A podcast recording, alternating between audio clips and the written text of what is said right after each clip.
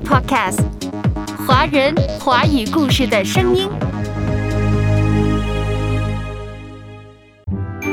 与其寻求速成的方法，花大价钱报各种班儿，还不如聆听孩子的心声，听听他们最想读什么。阅读开阔视野，豁达心胸。阅读寻到来处，明白归途。在阅读中看见不一样的世界，遇到更美好的自己。林可辉，阅读世界。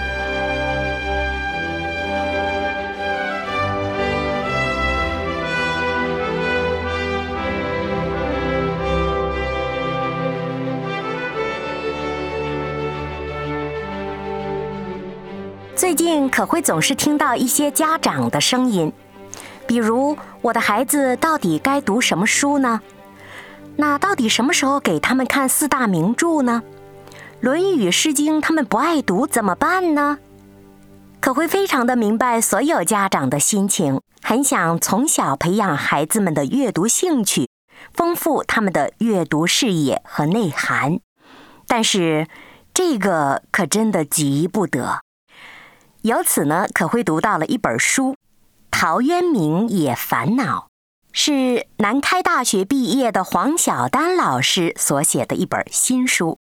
黄晓丹老师现在是大学副教授了，师从古典诗词大师叶嘉莹。他一方面在大学教授中国古代文学课，同时还教授小学教育系儿童文学课。陶渊明也烦恼。副标题：给家长的传统文化启蒙课。这本书当中提到了孩子们不爱读古典传统书籍怎么办这个问题，所以这本书呢推荐给您。开篇就是东晋大诗人陶渊明著名的《择子》一诗：白发披两鬓。肌肤不复时，虽有五男儿，总不好执笔。阿叔以二八，懒惰故无匹。阿轩行志学，而不爱文术。庸端年十三，不识六余七。通子垂九龄，旦蜜离于栗。天运苟如此，且尽杯中物。当时已经四十四岁的陶渊明，看到五个儿子那么不争气，写下了《择子》一诗。看看今天家长们的烦恼，在东晋大师陶渊明的笔下也是一样的。豁达淡泊如陶渊明，也曾经因为孩子不堪饥而大吐其槽。传统不是乌托邦，童年也不是乌托邦。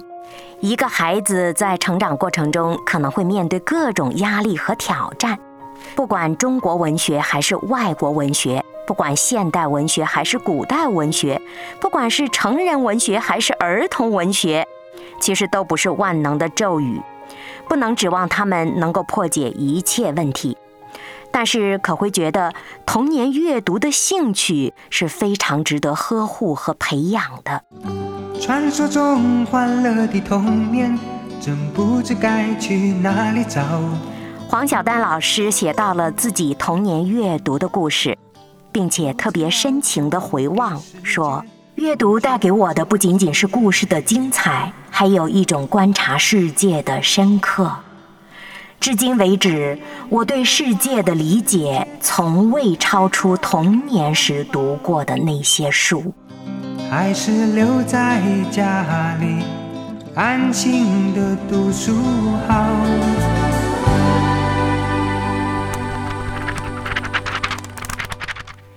儿时那些孤独的阅读时光，是我生命中最甜美的糖果。在我大概七岁的时候，忽然获得了一套不可思议的书，叫做《世界童话画库》。当我童年的玩具全部散失之后，只有这套书至今仍很好的放在我的书架上。有几册翻得太多，封面已经掉落，被我用胶带细细地粘好。直到今天，我从阅读中有如此多的获益。这套书是旅途上最初震撼我的风景。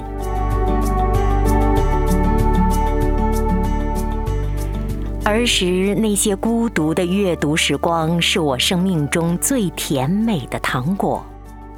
我对这个世界的丰富、神奇又强烈的体验，最初就来自于这套书。至今我记得。其中有一篇《尼尔斯骑鹅历险记》，讲到小男孩在沙滩上踩到一块锈蚀的钱币，顺脚把它踢走，随即看见一座辉煌的城市出现在眼前。城中每个商人都拿出炫目的货物来出售，只要有人购买了一个钱币的货物。这一座城市就将永远耸立在沙滩上，因为那枚钱币已经被踢走。男孩流着眼泪看着城市再次沉入海底。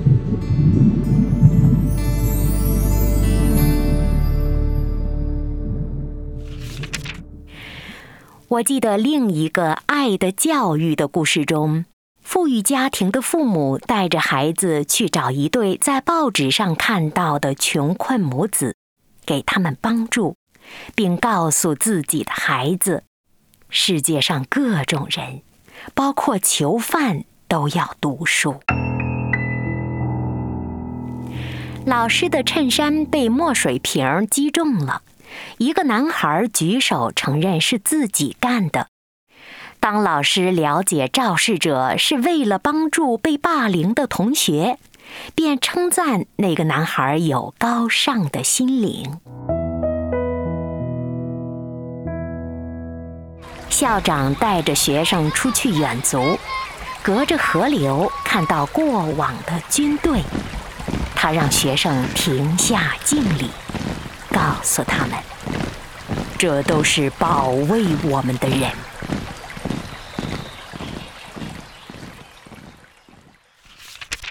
我也记得，在小约翰的故事中，有一只蛾子变成的女孩，带着小约翰走入一间舞厅。那些穿着艳丽的人们彻夜跳舞。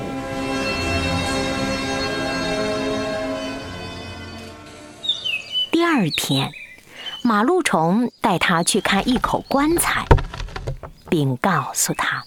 这就是昨晚舞会中最美的太太，而她现在已经死去了半个世纪了。这个故事的最后一句是：“与我同走人生艰难之路。”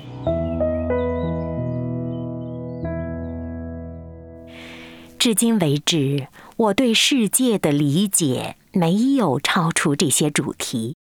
那落在一个七八岁小孩心灵上的震撼，构成了我人格的品质。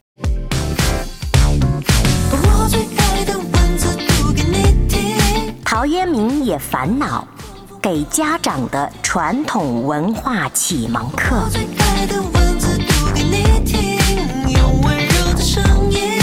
欢迎收听《阅读世界》。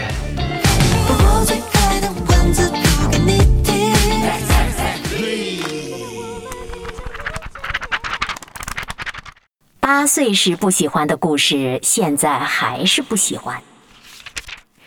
那个城堡的故事，使我相信世界必然如一个辉煌集市，存在着无数可以引起我兴趣去探索的内容。那个学校的故事，是公平、公益、高尚，以一种情感的方式，让我真切地体验到了。虽然那时我还不能在周围环境中找到它的对应现实，但在我后来的人生中，我一直会去重新寻找它、体验它、正视它。而死亡的主题，至今人们还在探讨是否适合对儿童说起。但我记得。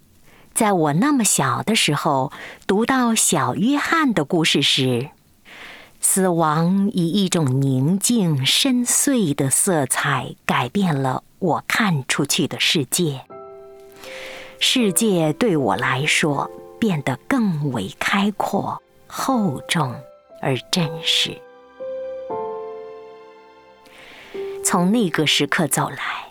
我没有经历过很多人在大学或中年时感到的重新认识世界的阶段。自读这些故事开始，世界对我来说就是一以贯之的样子。这套书陪伴了我的整个小学时期，直到我开始读更具现实意义的文学，比如《家春秋》。或者野火春风斗古城，几乎没有人试图干扰我的阅读。爸爸妈妈不会惊讶我上一分钟还在看《木偶奇遇记》，下一分钟就换到了《牛虻》。只有在饭做好了的时候，妈妈才会三催四请，威胁我把书放下，吃完饭再看。爸爸有时会半夜突袭，推开我房间的门，看我有没有躲在被子里用手电筒看《哥德巴赫猜想》。但直到我都会看《美的历程》一书了，我还是会常常打开世界童话画库，再一次去看那些鸡、鸭、鹅、公主和王子的故事。从未觉得有什么违和。我的阅读生活就是我的心灵生活。我很感谢他们为我购买了足够多的书，留下了足够多的阅读时间，同时并没有试图走进我心灵生活构建的过程。这种距离感使书籍成为我的城墙和避风港。但这套书中也有一些我不记得的故事。虽然在童话匮乏的时候，我把那些我喜欢的故事看了一百遍，想要重新去从剩下的故事中寻找新的资源，但没有什么结果。我八岁时喜欢的故事，现在还是喜欢；八岁时不喜欢的故事，现在还是不喜欢。在这套书中。大约有三分之一的故事，真的实现了百看不厌，不是比喻；而剩下的三分之二，只是我记得我看过。后来我把这种感觉迁移到对待语文课本的态度上。每当拿到一册新课本，我就会快速浏览，选出我喜欢的。我不喜欢的，就当它不存在的。这种区分一般也不会因为老师讲了课之后有所改变。我想这是审美品味和审美自主的养成。阅读上的区别心是那么自然，就像小朋友站在冰淇淋柜台前，自然就会选择：我要吃这种。我不要吃那种。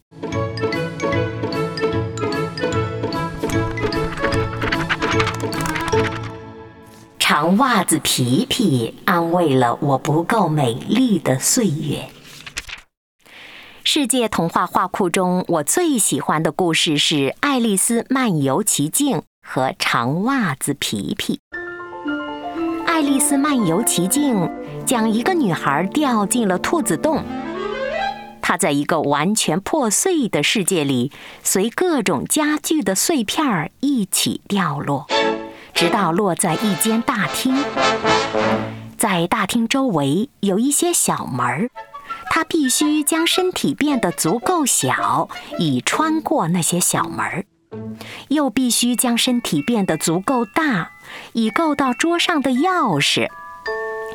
爱丽丝哭着变大又变小，终于穿过了那些门儿，于是进入一个更为荒诞的世界。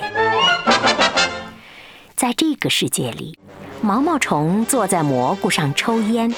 带着怀表的兔子不停地跑来跑去，永远快要来不及风帽匠的茶会上。睡鼠被头朝下塞进了茶壶，还有一只悲伤的素甲鱼，他说的话我最喜欢听。就是在这只素甲鱼的叙述中，我第一次知道了世界上有两种古老的学问。拉丁文和希腊字。这本书中荒诞的情节和悖论性的对话使我着迷。直到大学学习形式逻辑，我忽然感到了像童话书中的语言游戏一般的乐趣。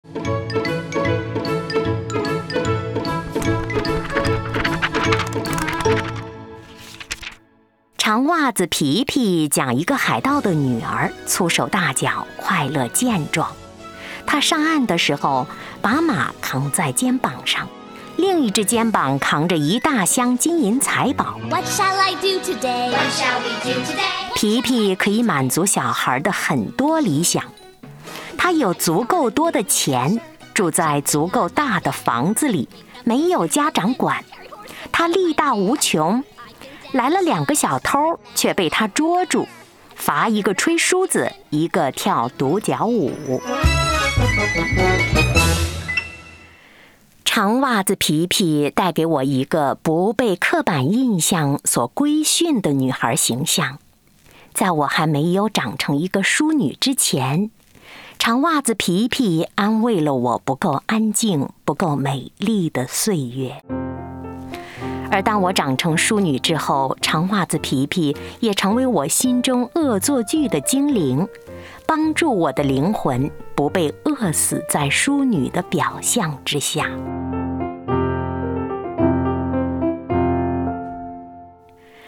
一个孩子内在的童真，会适应《爱丽丝漫游奇境》中漫长的童年和凶险的世界、艰难的旅程。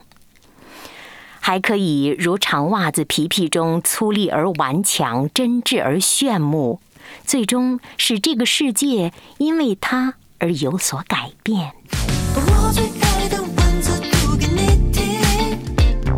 不管是狂风暴雨，或是天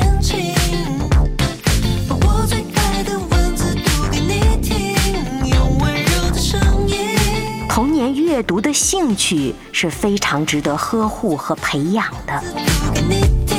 陶渊明也烦恼给家长的传统文化启蒙课。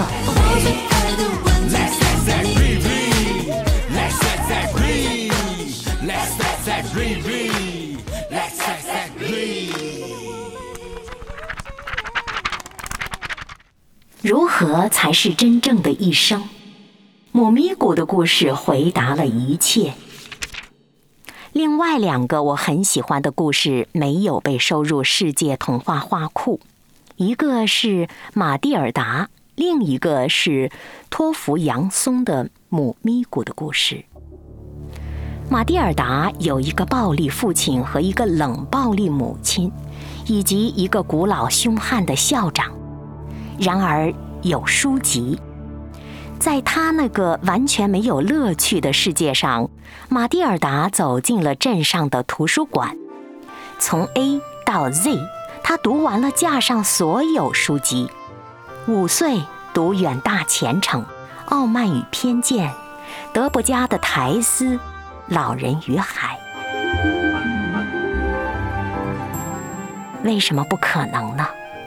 如果不是九岁才知道世上有图书馆这种东西，或许我也可以试一试。在我去年看到《马蒂尔达》中有一幅插图，一个小女孩鼻子尖尖，头发乱乱，脚还够不着地，陷在比她大三倍的沙发里，膝盖上放着一本巨大的书。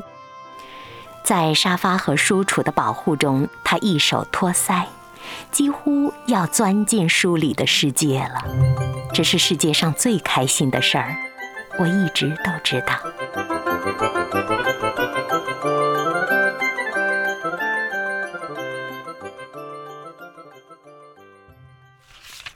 我只能在我的书架上保留一部童书的话，我会保留托福杨松的《母咪咕》故事。母咪谷的故事带有人间少有的温暖和温柔，被作者写成了一个伊甸园。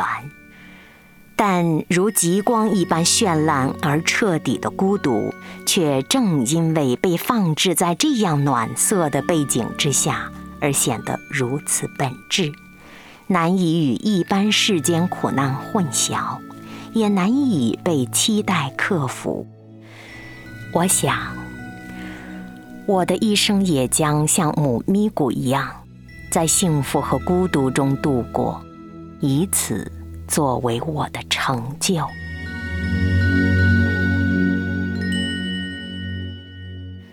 如何才是真正的一生？我想，母咪谷的故事回答了一切。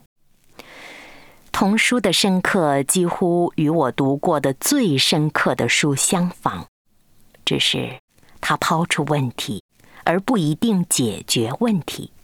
他用故事和直觉的讲法。而不用理论推演。在我生命中的很多时刻，当我走到世界某个遥远的地方，并想继续向前，或当我在这样的夜里感受到扑面而来的新鲜烦恼，却觉得我的本质如同遥远的昨日。我想，那是因为。我终生所追寻和回答的，就是那些最初的故事中点亮我心灵的问题。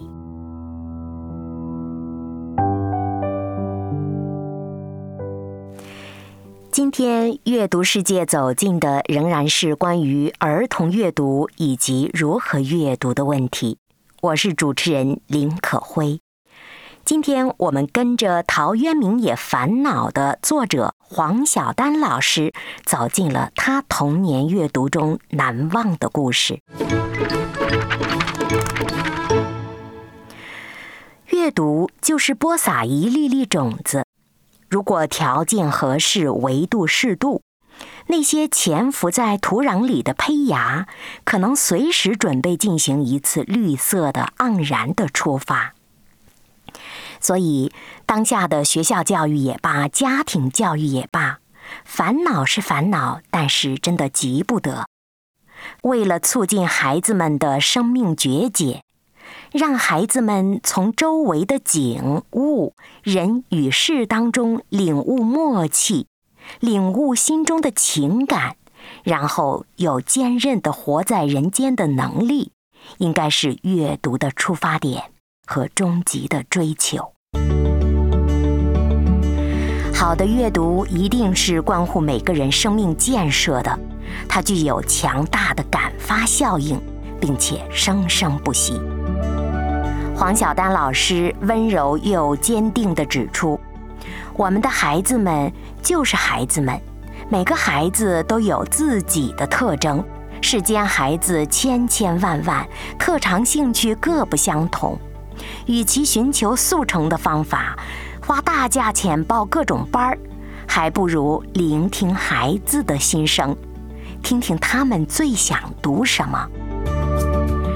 还是那句话，兴趣是最好的老师，阅读更要呵护孩子爱读的兴趣。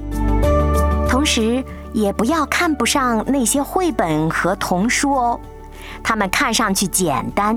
实际上可能非常有深度，比如有些绘本、有些童书，到长大看到年老看都有不同的得到。比如北大教授曹文轩就特别说：“安徒生的书是经典中的经典，他常常摆在案头，随时翻阅，并且说，安徒生的书、中国的《红楼梦》、鲁迅的书，都是一些有高贵血统的书。说到曹文轩老师，他还特别提到了书有等级，可分为用来打精神底子的和打完精神底子再读的书。书也是有血统的，那些高贵的用来打精神底子的书，在曹文轩老师的眼中，就是那些大善、大美、大智慧的书。这些书不分成人，不分儿童，也不分古今中外。这里的善和美和智能，是用特有的方式表达出来的。它与人的认知能力也许不相呼应，需要深度的品味和咀嚼之后，才能感受到其中的愉悦感。但是，一旦读下来、品味下来、琢磨下来之后，这就是一场难忘的阅读历程了，可会觉得这应该就叫做深阅读吧？真言书二十二章六节说道：“教养孩童，使他走当行的道，就是到老他也不偏离。”可会觉得这其中的道，就是最值得深度阅读的书。它出自圣经。是真正的真理。一个愿意成为高贵之人的孩子，能够读到有高贵血统的书，这是无比美好的事。圣经是什么样的书呢？我想，它是适合各个年龄层的人去读的，它是值得一生品味和思索的。圣经都是神所默示的。提摩太后书提到，并且知道你是从小明白圣经，能使你因信耶稣有得救的智慧。这圣经能使你因信基督耶稣有得救的智慧。圣经都是神所漠视的，于教训、督责、使人归正、教导人学艺。都是有益的，叫属神的人得以完全，预备行各样的善事。黄晓丹老师说：“至今如此，他对世界的理解从未超出童年时读过的那些书。培养阅读兴趣，还是从阅读的兴趣开始最为妙。”陶渊明也烦恼。副标题给家长的传统文化启蒙课，在这本书当中，黄晓丹老师分别讲到了到底该读什么和怎么读两个部分。当然，他更多的是想讲到阅读传统作品该如何读、怎么读。如果孩子们真的不喜欢传统的唐诗宋词《诗经》，那。就从他们喜欢的儿童作品开始，也是非常好的主意啊！最重要的是让孩子们读那些经典的、高贵的、能够认识真道的书。圣经都是神所默示的。可会想说，至今如此，我对世界的理解从未超出圣经这本书。可辉愿与你和所有的孩子们一起深度阅读圣经。圣经都是神所默示的，以教训、读者世人